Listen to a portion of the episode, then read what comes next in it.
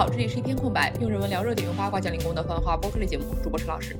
我是白老师。呃，上期我们说还没有讲到戴老师相关的话题嘛，刚好前几天新京报终于终于发出了上野老师和戴老师的对谈文字稿。那也正如新京报自己的题头所说，这是一次历史性的相遇时刻。一位是第一个在日本开设女性学的先驱，一位是中国大陆最早从事女性主义理论的学者。尽管彼此素未谋面，但他们都是深入参与本国女性主义实践的行动者，也切实鼓励过许多代女性。不知道大家有没有系统性的读一读这一篇文字稿呢？我们是觉得这里边还有挺多可以聊内容的，所以邀请大家一起和我们来读一读，看一看。那在聊这个文字稿本身之前啊，我首先想聊一下，就是这个文字稿之所以会有，是因为他们要讨论《始于极限》这本书。而看完《始于极限》，如果用一句话来说的话，我会觉得《始于极限》是两位爱男性的女人的讨论。那我相信这个总结一定会被批评啊，因为就在上野千鹤子和全西西对谈里面那一句，他说：“哎，男人我还是爱的”，就被指说他这是一个误译，说原文是说我还是异性恋的意思。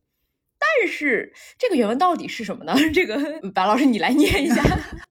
对，它的原文就是 “danse wa skidesu”，其实大概就是男的我是很喜欢的意思哦。而且这里他都没有用敬语，其实是一个就是比较随意的说法，所以翻译其实是没有问题的。所以这个地方其实就蛮奇怪啊。首先他没有误意，其次就算是他说你翻译成我还是异性恋，但但这个一个女性说自己异性恋，难道不就是说她自己是一个喜欢男人的女人的意思吗？那。同时，只是说我喜欢男的，他还没有抹杀他双性恋的可能性。你说他是异性恋，其实还有一点那个话语霸权在呢。对，确实是这样的，所以就很奇怪，为什么咱们简中很多人并不能接受上野千鹤子说“男的我还是喜欢的呢”这句话，就好像承认自己对男性有欲望就不女权了，就要被批判了。但其实，如果大家真的有看《始于极限》这本书的话，贯穿全书多个主题、十几封信的核心问题之一，正是因为从事过风俗业而对男性极度的失望，不尊重，也无法跟日本男性发展关系，没有办法找到舒适的性和不舒服的性的区别的铃木良美向上野千鹤子提问的。您见惯了男人的危害，也在书里。指出了他们是多么的可鄙，可是您为什么没有对男人绝望，从不鄙视他们，也不放弃和他们对话呢？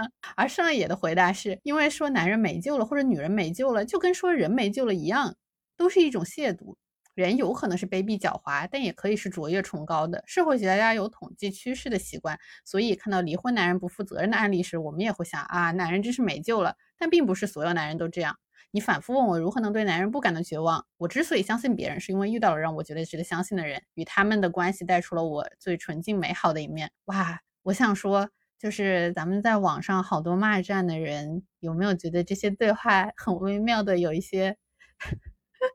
擦亮眼睛的感觉？而且还有就是似曾相识的感觉，对这些是不是大家想要批判的点呢？对，而且不光这个，就是那个上野他对恋爱本身的看法是什么呢？他说的是恋爱是自我的斗争，我要成为女人就需要男人作为恋爱游戏的对手，而且我深刻认知到我对女性身份的认同依赖于男人的存在，我也正是因此才意识到自己是一个异性恋的女人。当我意识到自己的性别认同是异性恋时，我便不由自主的想去寻求男人，也确实那样做了。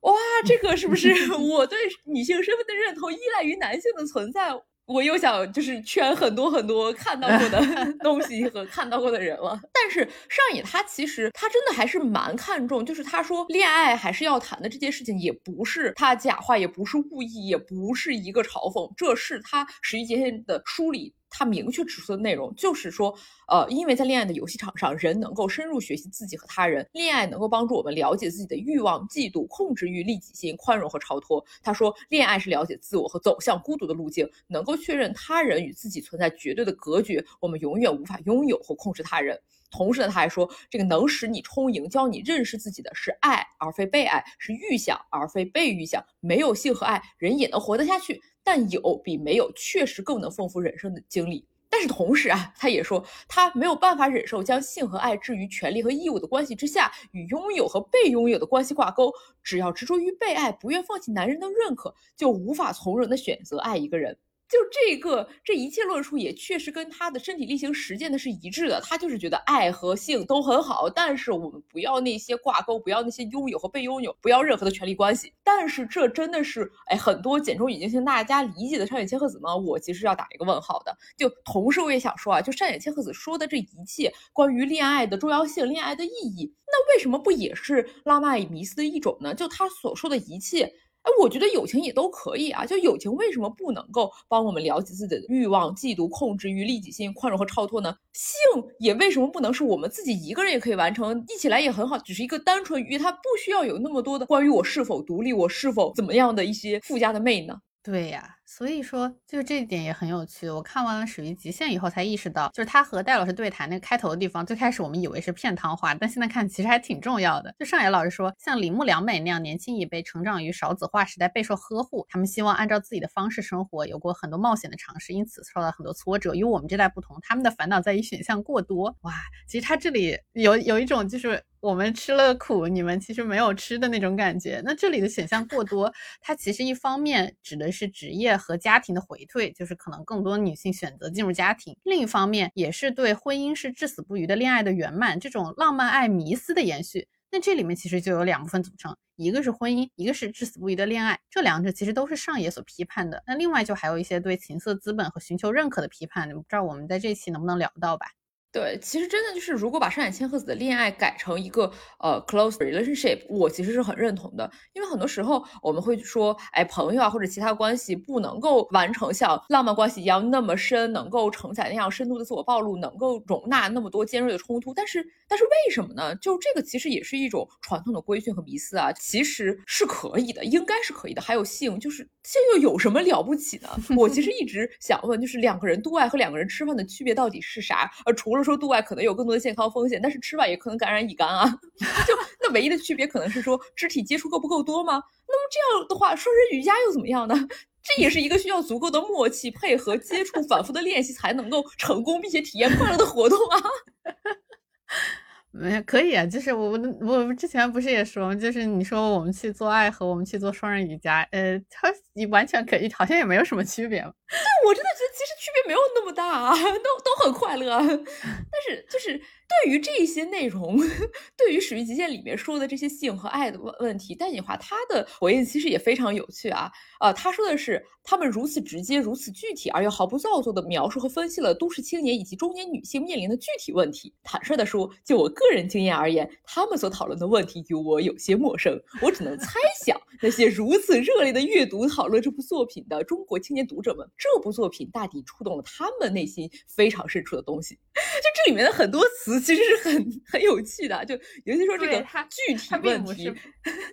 对他并不是对他不是一个片汤话。戴锦华他说的这个，他个人经验而言有些陌生的这个问题，我深刻怀疑就是上野和铃木他们两个一直在讨论的这个男的这么烂，我们要怎么爱男性的问题，就是这个恋爱和性的重要性。因为其实戴老师他的成长环境就和我们的这个历史关系啊。在西方搞性解放，日本学习那一套的时候，我们还在干嘛？我们是在批判靡靡之音的。就中国的性压抑积累的就比日本要大得多，而我们的女性主义，它其实一开始也是基于社会主义革命的女性主义，它是那种革命话语体系下的男女都一样，女性能顶半边天。那个时候连谈个恋爱都要说说我们愿不愿意把我们纯洁的革命友谊再升华一下，这都是要套大词儿的。你单纯的爱那是。小家子气那不值一提，不值得看重的。所以说，不管是性还是浪漫爱的迷思，至少对于戴锦华来说，至少从我们看到的戴锦华的各种表达、各种表述来说，好像都不是一个重点。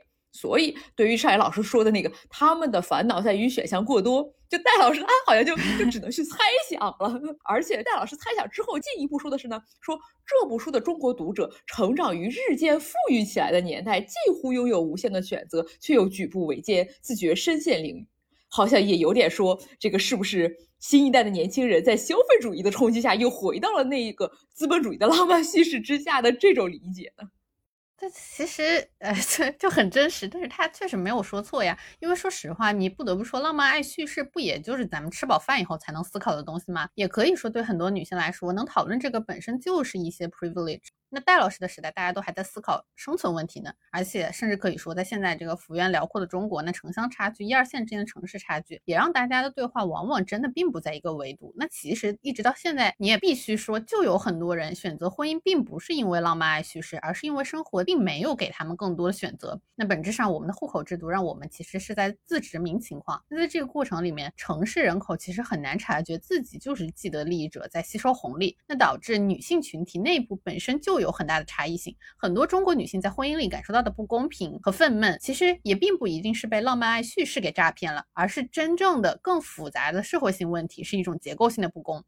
而且哦，嗯，话又说回来的话，那另一方面，浪漫爱叙事本身也有可能是真正意义上没有那么多选择的女性的一种安慰剂。那当把一切蒙上浪漫爱叙事的滤镜的时候，生活才能过下去嘛？那自己要一定程度的欺骗自己也是很正常的。所以，浪漫爱叙事和婚姻制度本质上，先有鸡还是先有蛋，也是一个要在我们的语境下去讨论的问题。那同时呢，属于极限里上野老师对性的讨论，其实也是蛮有意思的。那之所以我们女性在互联网上很容易因为这个吵起来，是因为西方的女性主义发展其实有一个循序渐进的过程。那性解放运动一开始是一种反战的口号，那同时呢，也是因为一九六零年代后来避孕药的开发和上市，才开始就是说我们要性解放。那一些女性主义思想家是认为，妇女能够主张自己的性行为，这就是实现妇女解放目标的重要一步。那在这个首先你要提出性解放，那之后才会有对此的衍生讨论，就是反色情的女性主义与性积极女性主义这两者之间的争论。就是反色情的女权主义是认为这些性产业、男性主导性行为、媒体中展示的性展示都是对女权的压迫，因此我们其实是应该拒绝这类色情女性开放文化。那显然这两种女性主义的分歧是很正常，一定会有的讨论。那他们也被称为女性。主义性战争，对。那关于这个性自由的问题，尚言老师也有过非常明确的说法啊。他说的是，我从那种关系中得到了什么？这种独立具有性独立的内涵。也许我是想用自己的身体证明性和爱不是一回事，性并不从属于爱。女性可以出于性欲发生性行为，也可以主动。哎，写出来一看，不难发现，这就是后现代关于性观念的命题群，丝毫不逊色于秉持爱与性合一的浪漫爱意识形态，让身体服从于观念。如果是这种快感令我沉醉，那我与你，也就是铃木良子做的事情就没有太大。大差别只是方向不同罢了。我寻求的是性关系，而不是爱或认可。所以，男人在床上低语的“我爱你”都令我厌恶。我心想，我的性欲是纯洁的，不容玷污。这显然这一段话里，就上野他其实也有反思啊。当然，当然根据他后面的说法，应该是他老了，身体不行了，所以开始反思自己是不是太 push 自己，太压榨自己的身体。但是他年轻的时候确实是一度执行了这个以身体践行独立，也就是用身体证明女性性欲这一命题的。但显然他也在反思的这个后现代的观念也好，迷思也罢，这整一套我们都是基本跳过了的呀。就这个性爱不是一回事，我们有自己的性主动，我们可以掌握自己这一套。其实可能在曾经零几年的时候，木子美那个时候有过一点点，例如说用身体写作的尝试。但是我觉得那个潮流是非常快就过去了，显然没有对那个庞大的旧思想和庞大的人群造成多少冲击和影响的。对，这就导致当我们现在在聊女性主义的时候，我们接受到的是西方最新的观念。那其实这个性解放的阶段就直接跳过了，我们就直接是性是建构的，是压迫的，就是我们刚刚说的那种反色情主义的部分了。于是现实里的异性恋女性往往会承接对性的双重批判，一方面。更传统保守派的批判者还会说，嗯，你这是不洁，你还出轨，打死你。那另外一个呢，又是更激烈的那种批判，就是性明明是压迫，性是建构，而你现在还在这里性啊性的，你这就是在媚男，就变成了这两边双重夹击的二合一。对，这个感觉就像是我们一口吃了一个巨大的压缩饼干，然后就给撑炸了。那炸了之后呢，又在这里到处找碎片，然后就拼接缝合出了一个巨大的缝合师。同时，还有一点不得不说的是，我们聊到中日差异，那中国女性和日本女性有一个很大的区别，就是咱们其实之前有那一套破四旧的叙事，打破旧风俗啊、旧习惯等等等等。同时，那个时候又在面临新中国劳动力的缺乏，于是让妇女出来工作和妇女能顶半边天这个 slogan，它其实是一种自上而下的运动。那另外就是后来又必须要提到的非常争议巨大的独生子女政策。那对于那一代成为母亲的人，他是巨大的伤痛和代价，不管是身体上还是精神上。但是也不得不承认，因此，那我们这一代，就我和陈老师，我们都是成长于这一代的独生子女，可能部分的独生女也享受了这些资源集中在一个人身上的优待。那当然，这两个历史进程本身都有巨大的争议，同时也伴随巨大的压力和伤痛。但不得不承认，它在某种程度上让某些中国女性摆脱了，甚至有可能真的已经传承了千年的那种传统叙事，而因此就让我们受到了一些好处。是的，是的。这个就也是戴老师说的那个，他说，呃，就我的观察而言，如果说中日两国的性别问题存在某种结构性的差异，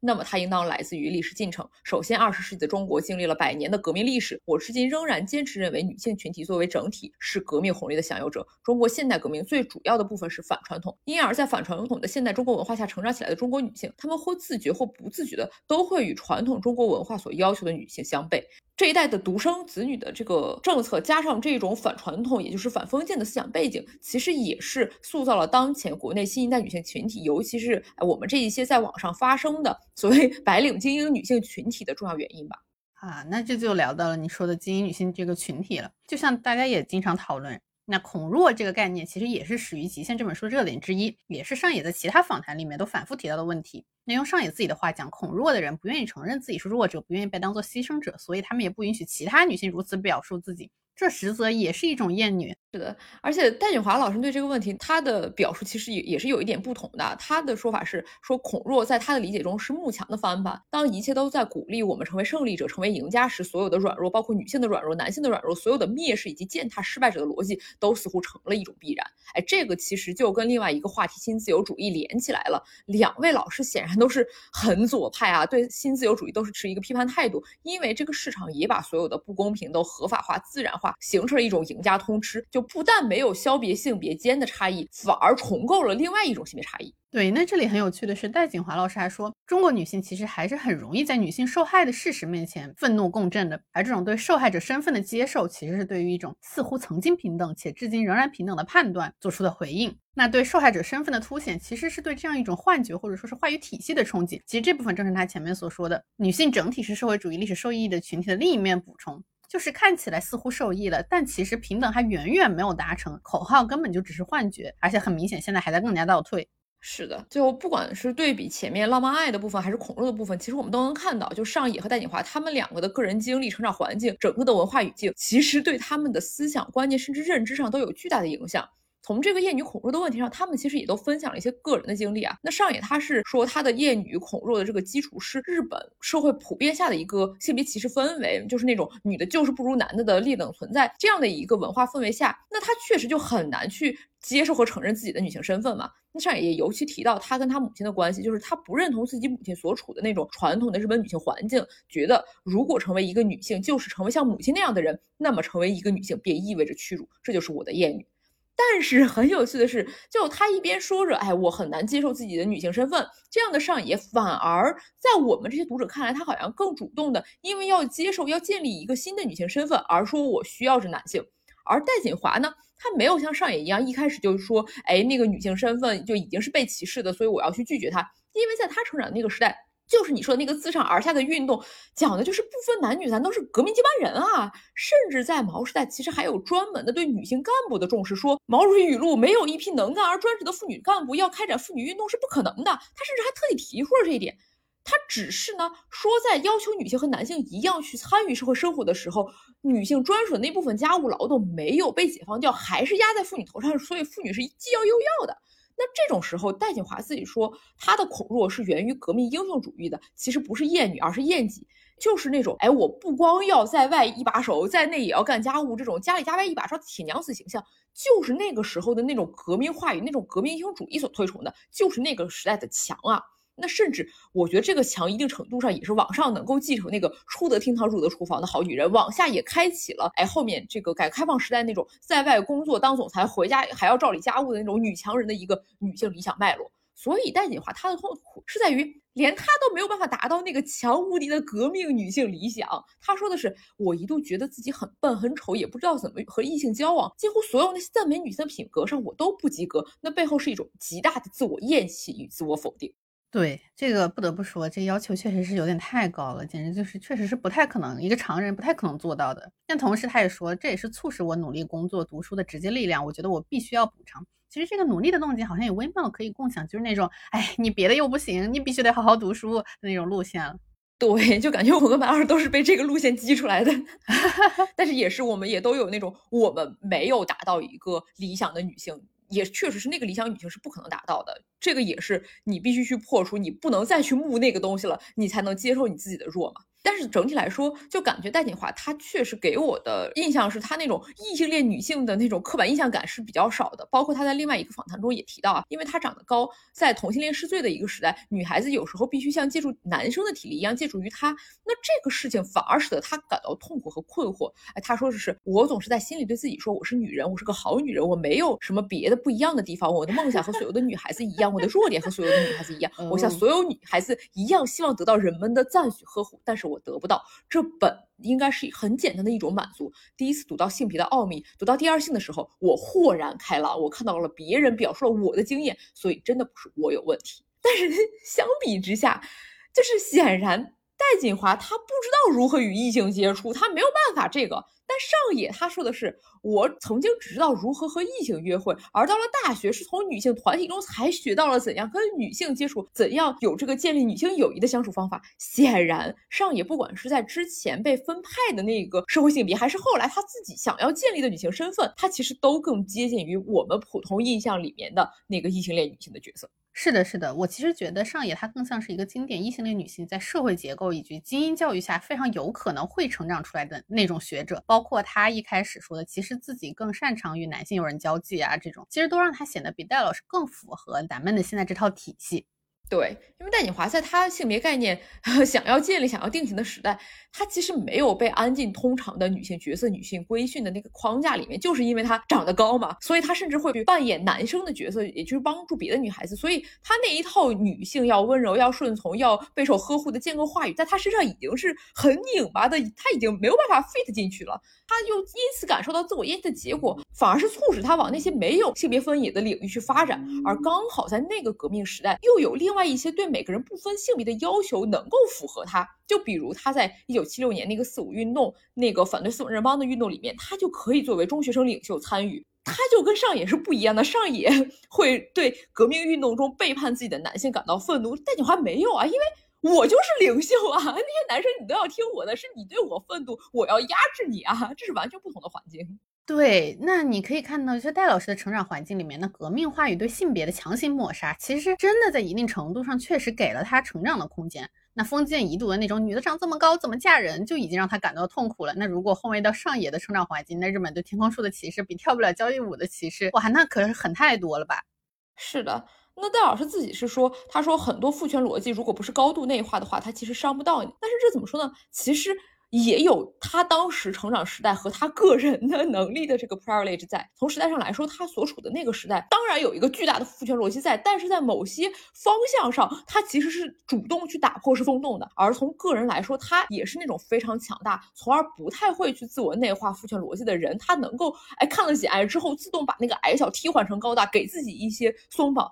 但显然，那个上野老师他的反叛之路其实是更 classic、更传统很多的，因为显然他受到整个的那一套父权体制、整个那一套性别逻辑、性别话语的规训都要更狠得多。对，其实上野走的显然就是更跟随西方女性主义运动的那一波，包括性解放啊，后面的，就像他自己其实也在属于极限里面，经常把西方的女权主义作家，然后学者们就。放在嘴边上来举例，那这带来一种新的问题，就是异性恋的话语霸权。因为九零年代以后，LGBT 的性革命才形成风潮，而且上野老师还是一个纯纯的异性恋，就像你上面其实也提到了一些啊，所以他当然也有一定的局限性，但这个当然也不能怪他。是的，呃，说到极限性的那个，其实我还感到就是上野他给我一种。就时代脱节感也比戴锦华更强，就因为戴锦华他很明显的他在拥抱当代年轻人，他在努力追赶当代年轻人热度，什么网剧啊、耽美啊，他都很 看很多嘛。但是上野来说，就是他对 AV 女优的认知还就是那个出售身体，就是还是很传统的。对于那种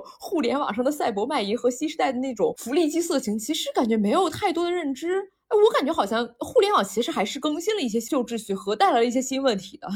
我觉得这个其实不能怪上野老师哦，这个应该跟 中日的网络媒体发展情况有很大的关系。那众所周知，日本的互联网水平很有可能还停留在二十年前，所以这很合理。所以他们的线上色情业发展可能也远远不如中韩这边要发达。呃，这部分我不能说非常了解，我这不是一个斩钉截铁的判断，我只是根据我的观察，就是大家在讨论日本社会现象以及我看到的各种报道的时候，讨论的更多的还是线下的风俗店呀、牛郎店呀等等等等。所以我感觉就是他们还是更传统一些。是的，呃，那。既然说到这个 已经开始出卖身体了，那还有一个想聊到的就是我们刚刚提到这个新自由主义的问题。其实两位老师受到历史进程的影响是不一样的。这个时候其实就需要介绍一下这个女性主义发展历史它的进程到底是怎么回事儿。因为首先啊，这个第一波的女性主义它其实关注在教育改革啊、妇女运动啊、选举权运动，这些都是在一二战之间的事情。这时候其实本质上也是因为劳动力的短缺，因为第一次世界大战嘛，那个很多男的上战场了，然后死掉了，这导致女性她会以前所未有的数量，她要进入劳动力市场，因为劳动力市场它缺人啊，而且。它更是那些新的部门，它更缺人，所以女性去进入这些部门，去发现他们工作价值。但是同时啊，也有女性主义学者，他注意到了一些国家对于第一次世界大战，他还有同时有一个保守的反应，他强化了那种提倡母性的传统意义象和文学。就这些其实也是一种在战时的出现，是一种女性的民族化，就是女性的象征，你代表了这个民族怎么怎么样，也其实也跟那种战争期间的强奸啊，这种慰安妇，其实也都是对她的一个呼应。而到了二战期间呢，在很多的前线国家，就妇女她也不光是在后方从事工作，她还会自愿或者被征召的承担各种责任，支持国家战争的努力。而没上战场的很多妇女呢，她在家庭劳动之外，还会从事一些哎军工工作，比如说军火厂女工。而且呢，已婚妇女的就业也是得到了缓解，因为实在是没人了，你结了婚你也得出来干活，你也得出来造子弹。但是话又说回来，到了战后之后呢，这个退伍军人回国了，工厂就解雇了之前的那批临时女工，而之前因为男的不在了而开展的这个女子职业棒球联盟呢，甚至也在战后也关了。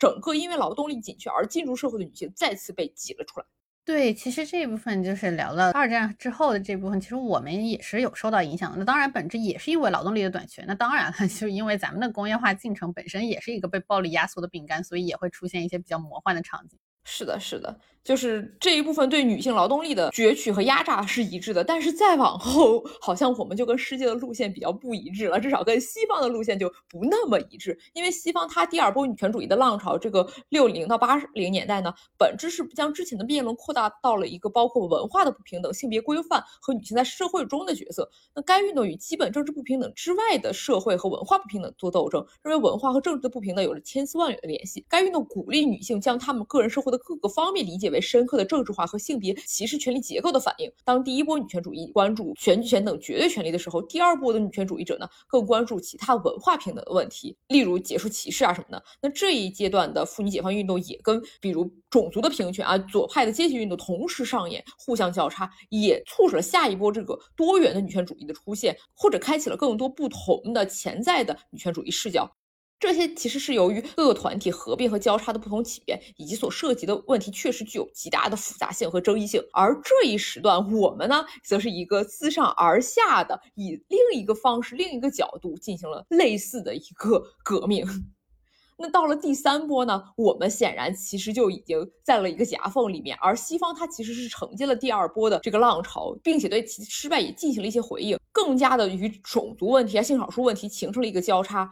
但是这个时候也不得不说啊，这个女权主义浪潮，它这个潮头是很往前啊，但是广泛的普遍现实制度其实还是非常缓慢的。因为直到一九九五年的世妇会，其实也是在北京举办的世妇会，才正式宣布女权成为了人权的一部分。从女人站出来说我们也是人，终于到了女人的问题被广泛的接受，说 OK，你们这确实是人的问题。对，那。辛苦陈老师了，但是这里还有一个需要标志的 tag 是，这显然是非常西方视角的。那很多第三世界的国家的问题显然与之完全不同。那当然，作为明治以后几乎渴望全盘西化的日本，那你刚刚提到的第二、第三波的女权主义，显然对日本影响是非常巨大的。尤其是六十年代全世界的革命浪潮，那两次世界大战之后的战争反思和由此而来的青年学生运动，其实也正好就是上野千鹤子在读大学的时候，而他所读的京都大学，也就像我们上期所聊到的，就是日本左派。学者的根据地，那他在京都大学也第一次接触到了学生运动，并且就是在那里经历了女性的歧视以及他自己的幻灭，所以他那个时候不是就批评了学生活动家的双重标准嘛，就是非常经典的。我们上期也提到过的，女性只被认为是性资源。那上野其实就有意识到，父权制的男人和学生运动中的男人根本就是一样的嘛，脑子里好像是革命着实，身体其实就是父权制的。试图像男人一样参与运动的女人会被取笑，这导致了他个人的不满，也是他后来成为女性主义者的一个经典原因。对，但是在同一时间，就戴锦华他做的什么呢？因为戴锦华她的青春期也是她的这个七到十七岁，其实正好就是这个文革期间，所以她受到的影响是，哎，其实也同样的也是这个 马列啊，也是这个马克思主义，但是呢，她的那个归根结底是造反有理的这个革命教育，所以这段历史背景，我觉得我们也还是不用介绍了，也不好介绍。但是必须一提的是，戴锦华有一个爱好文学的父亲，所以他在马恩列斯这些革命著作之外，其实也是在他的青春期阅读了大量的欧美俄苏的经典文学作品和哲学著作，这也让他很。很早就形成了一种批判性的文化思考，但是同时，他这个革命的话语也让他一直以一个真正的革命者作为自己的目标。那显然呢，他跟上野一样，都是那种知行特别合一，并且身体力行去践行自己的理想信念的人。这也让他在一九七六年那个四五运动中，去作为中学生领袖，带领人们冲向天安门广场高唱国际歌。而且在此后呢，其实这帮学生是遭到了镇压的，只是戴锦华他非常幸运逃脱了。他自述的是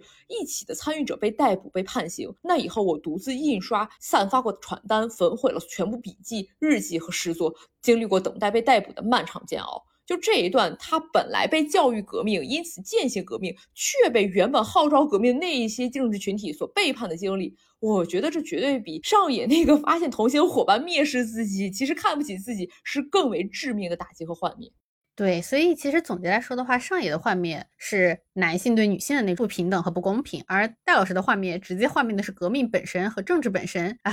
说到这个，就看到有人现在在指责戴锦华老师很红、很革命系是，哎，这个怎么说呢？戴老师当然是深受那个时代影响的左派，但是世界上有多少左？毛左可能是左，但左可不一定是毛左呀。六十年代的法国也高级红宝书呢，这难道说人家也想要那啥那啥吗？对吧？因为这个时候其实大家陷入的那种幻想和迷思，它是理想主义的，那本质是二战以后大家开始发掘的对世界不公的那种愤怒，对一个更好、更公平世界的那种向往，或者当然你也可以说是幻想吧。而且这里其实我们需要注意的是，戴锦华他是被镇压的那个革命学生啊，这点也很有趣，因为他自己也说这段经历相当于一个象征性的弑父行为。其实这也应该是让他对政治有了更深的理解和反思啊。而且在这之后，他其实还经历了另一次的破灭，就是他学术的理想其实也在改革之后那个市场经济浪潮下被冲塌了。毕竟北大都外卖围墙了，那戴锦华想要躲进这个学术里面，想要回避这些社会，想要回避这些政治，其实是回避不了的，他是躲不了的嘛。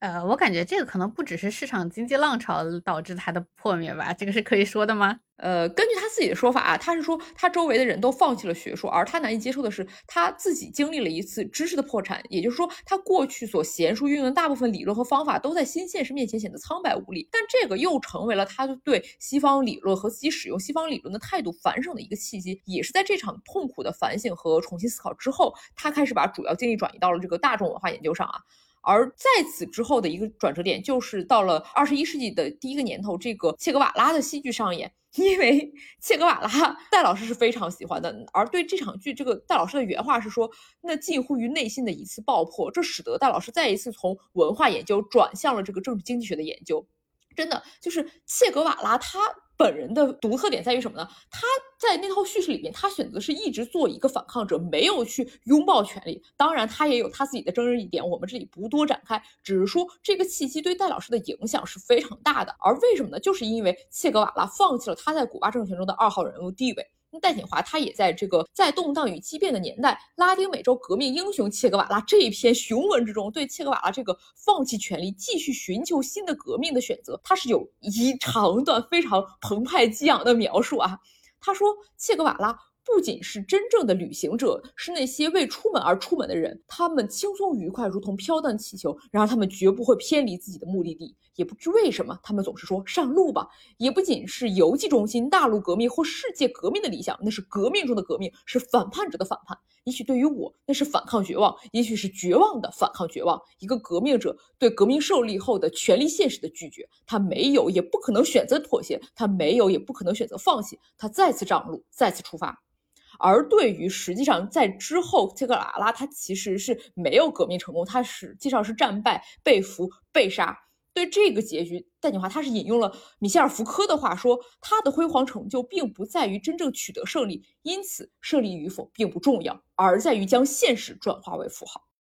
对，其实其实从这里就能看到，那上野老师和戴老师其实他们都拥有或者说经历了六十年代的时候的那种文化遗产。那是在他们俩身上有不同形式的表现。可以看到，大家真的都有自己的情节，也有自己的迷思。那曾经的幻灭也成为了他们后来此生研究所绕不开的节点啊！确实是因为他们也真的是一定程度上对那个时代的亲历者，所以你其实也能看到他们和后面的人的代际差，就是和我们，包括跟比我们更年轻的这一代的代际差。我个人感觉，就是真的主要就差在这个地方。我们和我们之后的，就我们已经并不是亲历者了，我们享有的是那个破灭之后的那套叙事逻辑。那所以这里就必须要说到他们俩也反复提及的革命英雄主义了。对，就是上野说的这个革命英雄主义其实是女性的大敌。就虽然戴锦华也说这个革命英雄主义是他恐弱的原因，但是我觉得他就毕竟他还是就像他对切格瓦拉的爱嘛，他对那个革命英雄主义还是有那个审美在的，包括他对切格瓦拉的喜爱，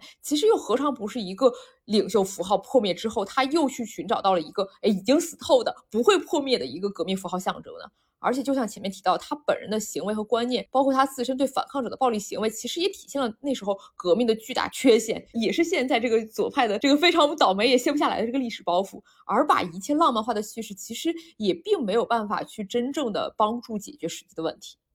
对，所以本质上切格瓦拉就是一个精神偶像，他已经被高度的概念化了。从这里也能看出来，大家还真是爱找精神偶像呀，只是一个全世界普遍的问题，所以也别怪全西西了，这是人之常情呀。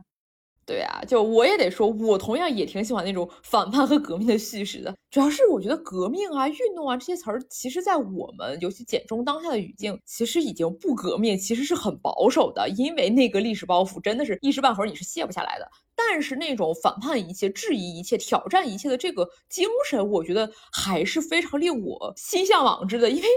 我也觉得这其实是也是科研工作的一个重要推动力嘛。对，非常好，你这个圆的特别好。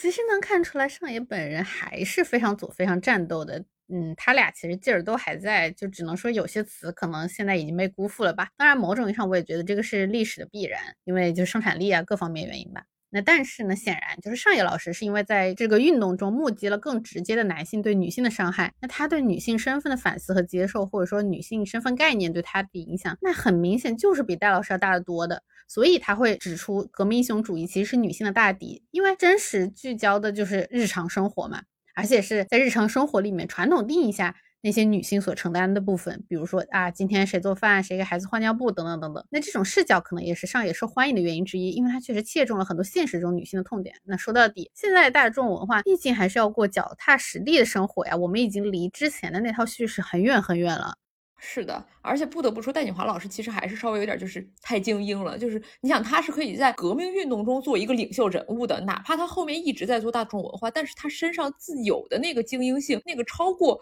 普通人、超过大多数的部分，其实是没有办法被抹消的。他没有受到那么多困扰的本质原因，或者说至少是原因之一，其实就是因为他个人其实是一个很强大的人，他可以在革命的时候就去做一个 leader，在革命的时候就没有受到那么强的规训嘛。对你这个给我感觉，让我想到我们之前聊花滑的时候，对吧？就是三三就是陈威他没有被鸡娃所伤害到本质，其实是因为他很强，他太强了。对，就是他能够 survive，但是并不是所有人都能像陈威或者像戴锦华一样去。成功渡劫啊，就这某种意义上也是一种精英叙事的陷阱，就是不是说有意的去设打，而是说我们在现有环境下，作为一名女性能够发声、能拥有话语权，它其实就是因为我们的这个成长经历已经构成的嘛。对，那你不得不说，其实上野老师也一样有这个问题，就他也一样有很强的精英感，不是说那种精英主义，而是那种啊有点爹的感觉。这一点在《始于极限》里面，如果看书的话，真的感觉老明显了。他有非常上位者在爹陵墓的那一部分。哎，也有可能是因为上野至少更拥抱、更纠结异性恋女性的身份的事情，所以呢，他也这也是带来了一些好处。就比如说，他对里面那些更细的部分有更清晰的分析和感知。比如说，他对中产精英女性的恐弱的分析，这部分也可能也是戴老师说的感到有些陌生的那些更优位的部分。就是他在《史记极限》里面也提到说，就我教的一些学生就毕业于东京大学，他们都算得上是日本的精英女性，他们和铃木良美有强烈的共鸣。其中最大的共鸣是，他们不愿意承认自己是弱者、受害者。那自我决策、自己负责的新自由主义的逻辑已经深深内化到他们的心中，凡事都从自己身上找原因，不论输赢都自己承担。这可能是中日两国女性相似的心理状态。对，就是这个所谓的啊，不能承认自己是弱者，同时一切都要自己承担的这个点。其实从荞麦老师的投稿里面也能看到，非常多中国的所谓新中产的那些女性也深受这个问题的困扰啊。上野其实认为这个就是吸引女性的一种逞强。但是其实我们能看到，就是社会精英本身其实也解决不了问题。就像就像荞麦他那边的投稿里，有很多的时候评论会说：“哎，你去工作就好了，你要自己搞钱，你要上进。”好像说到底都是因为这个投稿人他自己做的还不够，不够精英，还没有努力工作搞钱。但是但是讲道理，搞钱难道容易吗？搞钱是最难的呀！就尤其女性在面临的真的是很多真实的结构性困境，我们去指责对方啊，你还不够努力，你还不够上进，你还不够挣脱这一套。这其实是我们没有看到他所在的那个处境，而且同时也是不是另外一种受害者有罪论和让我们自己哎可以对自己有一种心安，可以说哎我可以谴责一下他，我是上进的人，我就不会受到那种威胁、那种可怕的境地呢？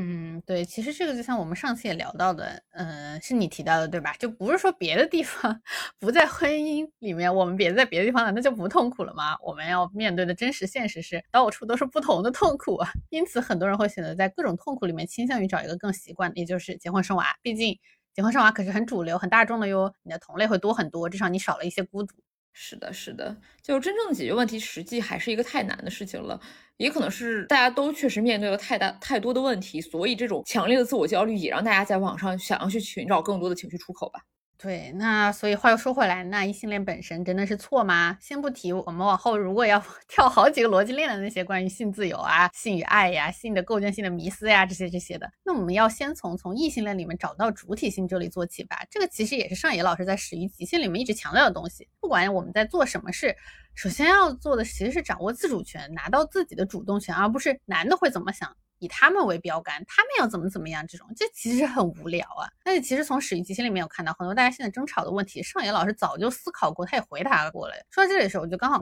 想到昨天乔麦发了条微博，那他说比较不错的关系，重点是由女方主导与发起的，结婚不结婚，办不办婚礼，生不生小孩，只要是女方清晰主导并发起，而不是被动进入想象的，那么情况就是好很多。这并没有一个标准答案。嗯，当然，荞麦显然是一个已婚已育的女性，所以呢，我们也先不讨论，就是也往后跳了一个逻辑链的婚姻是不是本身就是卖淫的这个下一步的问题。大家还是不管从哪里都先拿到自主性吧。所以 有时候又不得不感叹，咱们简中讨论女性问题，基本上是在进行一些二向箔的讨论，就全压扁了。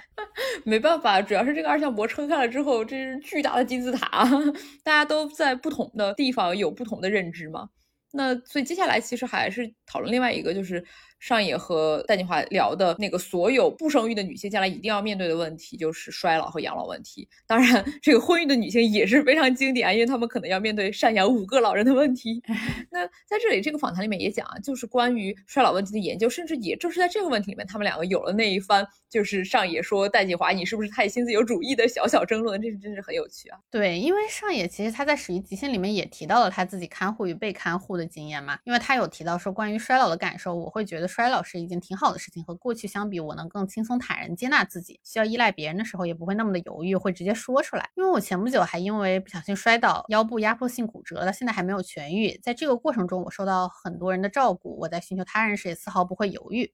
另外，他也提到，就是他跟。残障人士来往后，他会意识到身体是无法任由我们摆布的，身体其实是我们要面对的第一个他者，因为他人是不能被摆布的嘛。但是在那之前，残障人士还要不得不面对自己的身体这个不听使唤的他者。那变老其实就意味着每一个人都有可能会突然成为这种残障者，而且随着年龄的增长，他也逐渐感觉到说精神和身体都是易碎品，不小心轻放的话，身心都会破碎。易碎品要享受易碎品的待遇，而当年的我是多么傲慢，以为无论怎样胡来，我和对方都不会碎。哦，不知道他指的是不是？嗯嗯嗯，对，总之，那不管哪 样，这就是年轻的余裕啊。其实随着经历变多，年龄变大，我觉得我还有陈老师，我们也在更加清晰的意识到这个问题，就是我们也应该去思考和面对，不能逃避的。是的，就戴老师他也分享他自己的个人经历啊，就是他去照看脑梗半身不遂而且还新冠的母亲，就他也意识到了老龄化其实有一个严重的阶级问题，就像他说的，能够帮你去减轻或者解决家人负担的所有机构都直接标示价格，而只有能够承担这样价格的人才能享有相应的服务。对，其实这一点网友他在微博上也讨论了不少啊。但是有一点更重要的是，其实这真的不只是钱的问题，哪怕钱也不是万能的，因为很多老人的照顾是钱也根本就没有办法买来的。毕竟最终你还是要落实到人与人之间的交际嘛，还是要回人情往来来维护关系。所以他姑姑还不能退休。对，就戴锦华在另外一个人物的采访里也说，就是他妈妈生命最直接的影响是戴锦华，他要不得不去接触那些社会面，因为就是年轻的时候他觉得，哎，北大的院墙足够厚，就是那个被卖了掉的北大院墙啊。到这个阶段，就是走出校门几百米，外面就是中国人的人情、面子、关系、社会，他能够以学者的身份去研究他、批判他，但是不能以一个女儿的身份去躲避他、逃离他。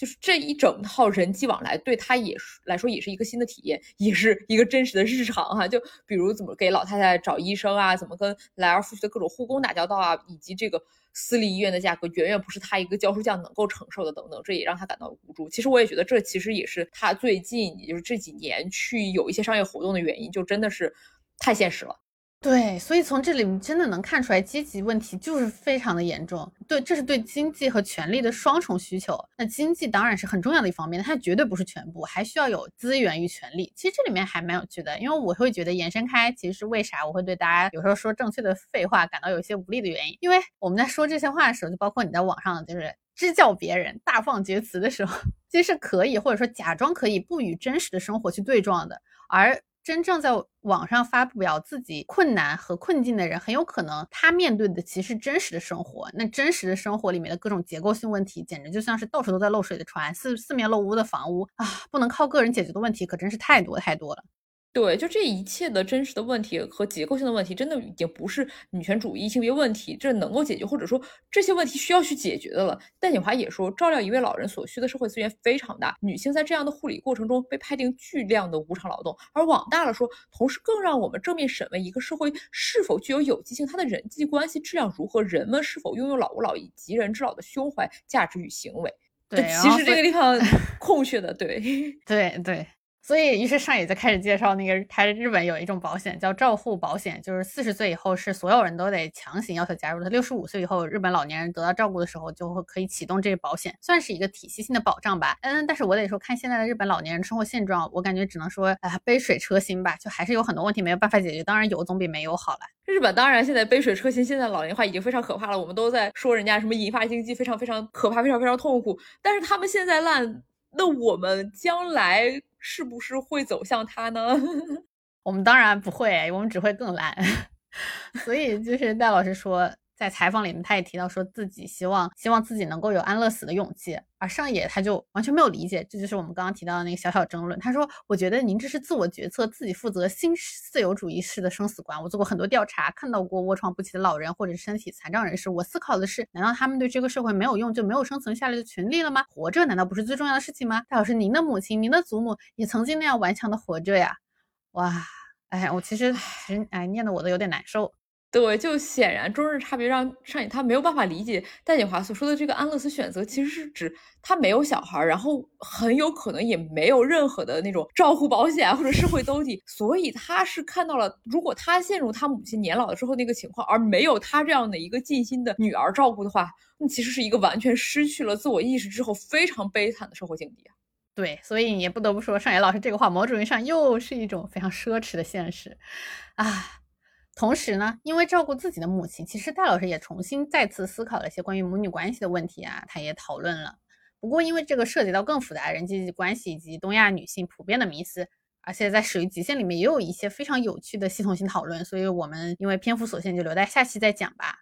而且哦，其实很明显，就是我们能看到戴老师、上野老师的这个正常对谈里面回避了一个非常重要的问题，就是情色资本的问题。而这个不仅是铃木良美她深受其困扰，也是上野老师在《始于极限》里面核心想要讨论，而我们简中因为对其定义不清，所以经常网络骂战的一个点。那希望我们下期能把它展开聊聊看。那这期就到这样啦，大家再见，大家再见。